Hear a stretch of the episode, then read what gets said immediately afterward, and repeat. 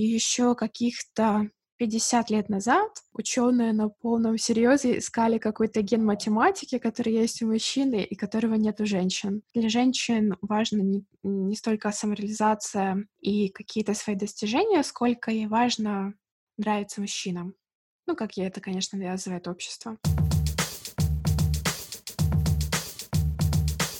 Привет, это подкастерка, подкаст по основам феминизма. Этот выпуск про женщин в IT. Слушайте до конца, если вам интересно узнать, как фильм Дудя о Кремниевой долине, сериал «Теория большого взрыва» и «Невидимая рука рынка» связаны друг с другом и с феминизмом.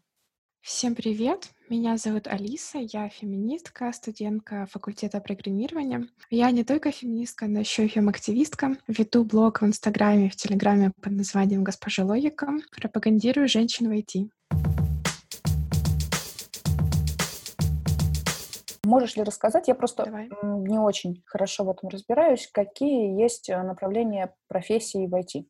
IT — это расшифруем, пожалуйста, это информационные технологии. И здесь целый спектр профессий. Это и программистка, которая создает программное обеспечение, и тестировщица, которая это программное обеспечение тестирует на пригодность. И такие профессии, как системный администратор, системный архитектор, системный аналитик и так далее. Но это профессии, которые э, напрямую связаны с информационными технологиями. Но также есть профессии, которые косвенно с ними связаны. IT-рекрутер, технический писатель, даже, в принципе, быть блогером, рассказывать про IT, это тоже, можно сказать, профессия в IT. То есть это прямо целая какая-то, целая область профессии? Да, это скажем. целая сеть профессий. Ладно, хорошо. Я э, хотела спросить тебя как раз про фильм «Дудя», последний про Кремниевую долину. Э, появилась критика, со многих сторон появилась критика и в какой-то идеализации, но в том числе и в том, что там не представлено из восьми героев ни одной женщины. Последовал логичный ответ, что там несколько женщин сказали о своей работе в Кремниевой долине, несколько изданий сделали статьи. Как вообще тебе, ты смотрел этот фильм? Я начала смотреть этот фильм, он идет три часа, я посмотрела где-то час. Ну, фильм, конечно, хороший, как и большинство материалов у Дудя. Он сделан качественно, но то, что в фильме не представлена ни одной женщины, расстраивает. Вернее, женщины-то упомянуты, но только в контексте того, что программистам в Кремниевой долине как-то грустно без них. То есть женщина у нас опять представлена в роли подруги жизни и сексуального объекта. И здесь мы вступаем на такую скользкую дорожку, потому что вроде бы Дудь, с одной стороны, и не обязан нам ничего снимать, иначе кто-то скажет, что феминистки заставляют или запрещают, но, с другой стороны, аудитория Дудя — это не только мужчины. Я думаю, что все-таки половина его аудитории — это женщина. Ну, примерно. И получается, что ему абсолютно без, безразлична его аудитория. Он не заботится о репрезентации и демонстрирует свое наплевательское отношение. И здорово, что все-таки последовала реакция, хотя скорее от, э, это была больше реакция от программисток. Само поведение Дудя, конечно, расстраивает. Ну, я настолько знаю, что, не знаю, это уже оф топик что у него вообще с этим есть проблемы, что он считает женщину каким-то отдельным космическим существом. Там не раз было, что как материться при женщине, ну, типа... Да, Дудь неоднократно был замечен в сексизме, он э, говорил, если не ошибаюсь, что Любовь Соболь не может баллотироваться в президенты, потому что она не мужик. Но в итоге он, конечно, выкрутился из этого, говоря, что это не он сексист, он просто говорит о сексистской реальности в России, что да, действительно, э, политик мужчина имеет больше вес, э, вес чем э, политик женщина. Но здесь видно, что Дудь ведет себя в какой-то мере как Владимир Путин и просто уворачивается от неприятных вопросов. И да, этот его доброжелательный сексизм, нельзя материться. На самом деле это просто говно, обернутое в фанти конфетки. Ладно, уйдем, уйдем от Дудя. Знаешь ли ты, или, может быть, у тебя есть э, какая-то своя теория о том, как вообще сложился стереотип, что программирование — это не для женщин, не женское дело?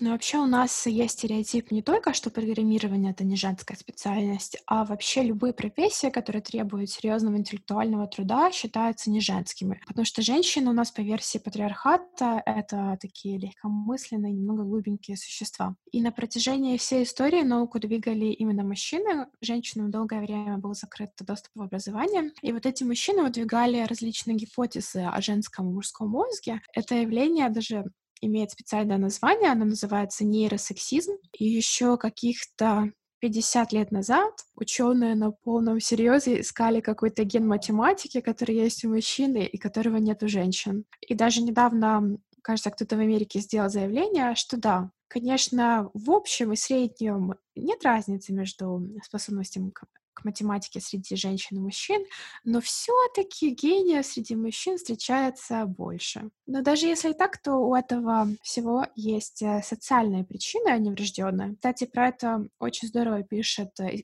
феминистка и исследовательница Джина Рипан в своей книге «Гендерный мозг», я советую ее прочитать. Там напишет, что врожденных проблем с математикой у девочек нет, и все проблемы имеют социальные корни. Например, учителя, когда не знают пол студентов, ставят женщинам лучшие отметки за тесты по математике и точной науке. А когда им известен пол студентов, и они знают, что этот тест написала женщина, они сознательно, ну или скорее бессознательно занижают женщинам оценки. И это все начинается уже со школы, и неудивительно, что в университеты доходят только самые целеустремленные женщины, которых ничем не возьмешь. Они пуля непробиваемы. Да, вот просто, насколько я знаю, и опять же, может быть, это какая-то неправильная информация, э, которую я подчеркнула из журнальных статей и фильма «Невидимые фигуры», а, но на заре формирования такой специальности, как программирование, это считалось женской профессией, потому что она была довольно скучной, и денег там особо не было. Но все поменялось, когда произошел перелом, и когда в профессию потекли деньги, когда оказалось, что это очень а, важная и какая-то системообразующая история. И вот э, знаешь ли ты, может быть, когда произошел вот этот перелом? Первая программистка вообще считается Ада Лавлейс, и когда работа программистки действительно напоминала труд э, то ли бухгалтерши, то ли телефониста, это была женская работа. Перелом произошел где-то в 80-х, 70-х годах, когда технологии действительно шагнули вперед, и в продажу массово начали поступать персональные компьютеры, и в этой сфере появились большие деньги. А как известно, где есть деньги и конкуренция, там есть мужчины, там начинают вытеснять женщин. Есть разная информация, что когда в этой сфере появились деньги, даже тесты для приема на работу персонала, специалистов были настроены так, что они вытесняли женщин говоря, что женщина слишком эмоциональна, и технологии им не под силу. это будет личный вопрос, можешь не отвечать, просто скажи следующий вопрос. Сталкивалась ли ты вот в своей учебе, ты учишься сейчас как раз на специалиста в этой сфере, с сексизмом? Да, я сталкиваюсь, причем а, как от преподавателей, что печально, так и от а, одногруппников. Э, примечательно, что я живу и учусь сейчас в Бельгии, которая входит в шесть стран, где уже есть законодательное равенство. Таких стран всего шесть. Но, тем не менее, я одна единственная девушка в своей группе по программированию. И, в принципе, где-то на 300 студентов у нас может быть 10 э, девушек. То есть гендерное неравенство на лицо. А я сталкивалась с фразами вроде «программирование не женская профессия» буквально в первый день, или одногруппники спрашивали у меня, поступила ли я в университет просто для того, чтобы у меня была виза, для того, чтобы находиться в стране. Ну и да, сталкивалась также с сексизмом от преподавателей. Может быть, неосознанным, но, конечно, это все создает неблагоприятную атмосферу для женщин. Что примечательно, это то, что не только мало женщин идет э, учиться в IT и потом идет работать, но также многие женщины просто уходят в IT и называют э, причиной не только там то, что им тяжело совмещать работу и э, детей, но и то, что в IT неблагоприятная атмосфера, потому что программирование и IT — это такой закрытый джентльменский клуб, где женщинам, в общем-то, не очень рады, и женщины чувствуют себя одиноко, мужчины общаются между собой, женщины, женщины не получают такого же внимания от них, и, как известно, то, что мужчины больше общаются между собой, также влияет и на карьерный рост мужчин и женщин. Э, то есть карьерный рост у мужчин идет э, более естественно, потому что они общаются между собой и предлагают друг другу какие-то ресурсы, а женщины просто, получается, выкинуты на обочину этого праздника жизни войти. Еще хотела спросить, как ты э, реагируешь на подобное проявление сексизма, и как бы ты порекомендовала девушкам, которые учатся в технических вузах, как бы ты порекомендовала им реагировать на это? Стоит ли вообще там, резко реагировать или сглаживать ситуацию, или подчеркивать ситуацию. Ну, я думаю, если это идет от преподавателя, то, конечно, стоит об этом, а, стоит на это реагировать, стоит об этом заявлять, чтобы другие девушки с этим больше не, сталкивали, не сталкивались, и преподаватель два раза подумал, стоит ли такое говорить в следующий раз. Но в, если говорить про неформальное общение, здесь уже каждый решает сама.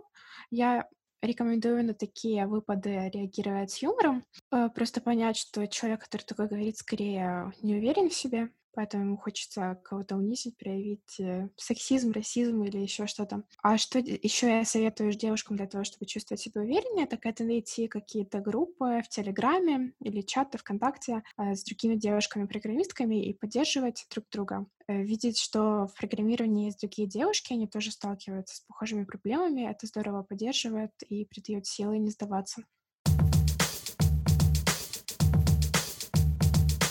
Ну, давай такой глобальный, глобальный вопрос задам. Как ты считаешь, можно изменить э, ситуацию с тем, что мало девушек идет в IT, что там у тебя в группе ты одна девушка на 10 человек, и мало потом идет работать? Как, как с этим вообще бороться? А вот, кстати, в этом семестре у меня есть девушка из, по обмену из Украины. Удивительно, что в странах, где а, больше выше уровень феминизма, меньше девушек идет найти, а там, где сексизма как раз больше, девушек найти больше. Это называют гендерный парадокс IT. Вот как с этим бороться, потому что создается такое впечатление, что в развитых странах, где каждый может выбрать уже то, что ему по душе, а девушек идет на IT как раз меньше, и создается впечатление, что просто им не нравится технология или математика, программирование. Я думаю, что с этим стоит бороться в первую очередь э, создавая репрезентацию женщин и какие-то положительные образы программисток, потому что даже если мы вспомним э, какие-то сериалы про программистов или, или ученых, тоже теорию большого взрыва. Мужчины там, хотя тоже представлены стереотипно, такие гики-задроты, но они там находятся в центре внимания, и, в принципе, весь сюжет вращается вокруг них. А вот если мы вспомним женщин из того же сериала, они представлены там э, не просто стереотипно, но и как-то, что ли, пренебрежительно. Пенни, такая симпатичная блондинка, которая ничего не смыслит в технологии, и есть Эми, ученая, труд которой даже не воспринимается в сериале всерьез, ее там стебут постоянно. И, конечно, если девушка посмотрит на Пенни и Эми, ей скорее захочется быть Пенни, потому что для женщин важно не, не столько самореализация и какие-то свои достижения, сколько ей важно нравиться мужчинам. Ну, как ей это, конечно, навязывает общество. Поэтому, если мы смотрим на ученую Эми, которая не только не привлекательна, но и труд, который не воспринимает всерьез, конечно, никто не хочет быть Эми. Как ты относишься и вообще нужны ли квоты э, для женщин на рабочих местах? Да, я считаю, что квоты нужны, и так считаю не только я. Например, э, недавно вышло у Wonderzine э, интервью с экономистом и профессором экономики Парижской школы политических наук Сергеем Гуриевым, которого вряд ли можно назвать озлобленной феминисткой, которая просто хочет получить побольше привилегий. И там говорит, что гендерное неравенство, ну не только гендерное, но еще и а, расовое неравенство могут победить только квоты. Здорово, что человек такого уровня об этом и говорит, потому что наши идеологические противники, противники говорят, что квоты не нужны, так как все расставит по местам невидимая рука рынка. Эту теорию опровергает теория статистической дискриминации, которая рассказывает, что могут возникать так называемые самоподдерживающиеся стереотипы. Эту теорию предложили и разработали нобелевские лауреаты, и суть этой теории э, сводится к тому, что если работодатель знает, что женщины не идут в IT, то если к нему придет женщина в IT, он подумает, ага, значит, с ней что-то не так, потому что женщин же в IT нет, значит, это какая-то неправильная женщина, поэтому я ее не возьму, и это получается замкнутый круг, когда в мире бизнеса не было женщин, и в итоге они там не появляются. То есть так считает и сам работодатель, который не берет женщин, или считает их менее компетентными, потому что женщин на руководящих должностях нет. Но так считают и сами женщины. Они видят, что тут называется, не, нежели хорошо, так, не, э, так нечего и начинать. Стоит ли вообще э, женщинам идти учиться в IT, как ты считаешь? Но если хочется, то однозначно стоит. Не нужно думать, что вы чем-то не справитесь. Ну а если не хочется, то не стоит себя насиловать и считать, что вот а, нам нужно победить патриархат, нужно идти войти. Я считаю, что нужно все-таки слушать свое сердце и делать то, что хочется. Кто-то не знает, возможно. Да, в общем, есть такой миф, что среди женщин больше гуманитариев. Тут возникает вопрос, а стоит ли гуманитариям идти в IT? Есть ли место гуманитариев в IT? Да, действительно, есть такой миф. А, ну, хотя мы уже выяснили, что среди женщин и мужчин нет разницы в способностях к математике, но если вы гуманитарий, неважно, мужчина вы или женщина, вы все равно можете идти в IT. Более того, вам даже следует идти в IT, потому что вот недавно университет Вашингтона опубликовал исследование, и они, а, ученые из этого университета, обнаружили, что для изучения, например, языка Python или других языков программирования важнее способности к языкам, а не вычислению. Здесь можно провести аналогию между изучением грамматики иностранного языка и синтаксиса языка программирования. Поэтому, если вы хороши в этом, то, как показывает исследование, вы будете хороши в программировании. Кстати, я по первому образованию лингвистка китайского языка, так что вот вам живой пример. Какие есть перспективные профессии в IT? Может, можешь ли ты что-то посоветовать? На самом деле здесь э, сложно делать какие-то предсказания, потому что, как мы говорим, скоро будет автоматизирован весь мир, но в том числе будут автоматизированы какие-то сферы в IT. Поэтому сложно сказать, что именно будет актуально, но мне кажется, что будет э, автоматизирована часть, э, связанная с веб-дизайном. То есть туда лучше не идти? Мере. Ну, я точно утверждать не могу, но мне кажется, что все-таки нужно быть с этим осторожным. Что точно будет актуально, и то, что сейчас э, так хайпово, это искусственный интеллект. Но я думаю, что со временем этот хайп сдуется. Э, я знаю, что где-то пару лет назад в Кремниевой долине был хайп вокруг э, VR-технологий, это видеотехнологии виртуальной реальности. Но сейчас поняли, что технологии пока не могут шагнуть так далеко, и сейчас этот хайп сдулся. Может быть, так будет и с искусственным интеллектом. Ну, то есть лучше, лучше все-таки почитать про все, попробовать что-то и понять, что тебе интересно. Да, здесь нужно слушать свое сердце. Главное знать, что ничего невозможного нет. Программируем мы все мозгом, а не гениталиями, поэтому бояться нечего. Помимо проблем с трудоустройством женщин в IT, есть еще такое понятие, как э, сексистский код. Например, вот э, можешь ли ты рассказать этот кейс коротко? Как вообще с этим бороться? Кейсов сексистского кода на самом деле очень много. Интересно, что вообще про это явление, как э, а, надзорный капитализм, э, во что тоже входит э, цифровой надзор, впервые заговорила женщина. Это социологиня, ее зовут Шашана Зубов. И мы уже можем наблюдать примеры сексистского кода. Алгоритм Тиндера ранжировал мужчин и женщин по-разному по степени привлекательности. А, значит, он формировал пары, в которых мужчина и женщина будут разными по статусу. Мужчина в таких парах был по умолчанию выше по статусу, а, по уровню образования и дохода. И, конечно, это идет разрез с гендерным равенством, хотя некоторые женщины могут быть и не против такого. Потому что в обществе у нас изначально мужчина должен быть э, более образованным, более умным, а женщина должна занимать э, позицию его ассистентки, что ли, младшей подруги, так сказать. Как, как фокусник и его помощница. Да, но это еще не самый страшный алгоритм, хотя тоже он да, не был открытым, его раскопала журналистка, феминистка французская, и эта статья произвела фурор. Но есть гораздо более страшные алгоритмы и даже программы, которые ограничивают э, свободу женского передвижения. Например, программа Upshare, которую используют в арабских странах. А, с ее помощью мужчина может контролировать передвижение женщины, может а, буквально одним кликом запретить ей выезд из страны, что, конечно, нарушает все права человека. И феминистки просили Google и Apple удалить эту программу из э, своих магазинов, но они не отреагировали. Они провели какие-то проверку, проверки для приличия, но никаких действий не последовало. Кроме того, из э, сексистских алгоритмов мы можем еще назвать э, также э, алгоритм кредит, выдачи кредитов у Apple. Э, так Apple выдавала женам некоторых программистов э, кредитный лимит в 10 раз меньше, чем у мужей. В итоге сотрудники Apple сказали, что никакого сексизма в этом нет, это какой-то сбой алгоритма. Но все-таки какая-то последовательность в этом прослеживается, поэтому я не думаю, что это просто сбой. Проблема в том, что мы не видим документацию и не можем изначально сказать, был там какой-то сексистский алгоритм или нет, поэтому все проверки происходят после жалоб пользователя.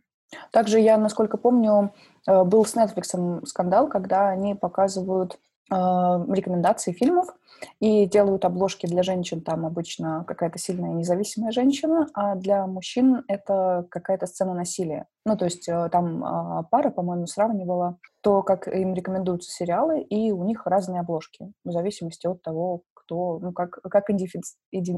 как инди... сложное слово, как определяет как Netflix определяет пользователя. Но я обратила внимание, что когда я читала это исследование, э, видимо, а, Netflix не может понять, кто я, потому что мне периодически показывает то жестокие обложки, то сильных и независимых женщин. Это... Интересно, я знаю, что Twitter э, определяет гендер пользователя в соответствии с анализами, э, после анализа данных э, этого пользователя, и некоторые феминистки жалуются или что им поставили гендер э, мужчина. Не знаю почему. Неужели потому что феминистки более агрессивны и радикальны в своих высказываниях, чем э, среднестатистическая пользовательница Твиттера. А что еще я вспомнила из сексистского кода, так это алгоритмы чат-бота Siri. Это персональная ассистентка от Apple. И в первых сборках Siri, что было точно, что подметили пользовательницы, это то, что Siri могла подсказать, э, э, где мужчинам, где купить Виагру. Ну, вряд ли женщинам, это интересно, хотя кто знает. Но она отказывалась сообщить, где можно сделать аборт, где купить э, контрацепцию, а также, когда женщина делала запрос про аборт, ей почему-то советовали центры кризисной беременности, которые на самом деле известны тем, что они не помогают женщине, не дают ей адекватную информацию объективную, а они, наоборот, активно отговаривают ее от аборта, и там даже есть э, пролайферская риторика, мол, не убивайте ребенка, этот сгусток клеток внутри вас уже чувствует и кричит «мамочка, не убивай» и так далее. Но технологии создают мужчины, и хочется думать, что они просто не подумали о проблемах женщин, но вот опять же этот пример с абортом, где не то чтобы алгоритм отказывался давать какую-то информацию, а он действительно дает э, антиженски настроенную информацию, это не может не расстраивать. Как ты считаешь, можно с этим бороться? Ну, бороться, самое поверхностное решение для того, чтобы с этим бороться, это громко об этом заявлять, Опять же, мы не можем посмотреть э, документацию всех технологий, поэтому можем жаловаться только когда столкнемся с сексизмом, никогда не знаешь, с какой стороны прилетит. Ну а если смотреть стратегически, то, конечно, нужно повышать э, поголовье женщин войти. А женщины должны не бояться пробовать что-то новое. Что-то новое для женщин — это сейчас э, математика, естественные науки, в том числе программирование. Если женщины не будут участвовать в развитии технологий, я думаю, что мы все почувствуем последствия этого. И они могут быть действительно пугающими. Как это приложение вроде Upshare, которое контролирует передвижение женщины, так и какие-то списки фертильности, которые были найдены в Китае, а, где женщины были ранжированы тоже по уровню их здоровья, я думаю, что если в технологиях будут задействованы женщины, мы сможем это контролировать.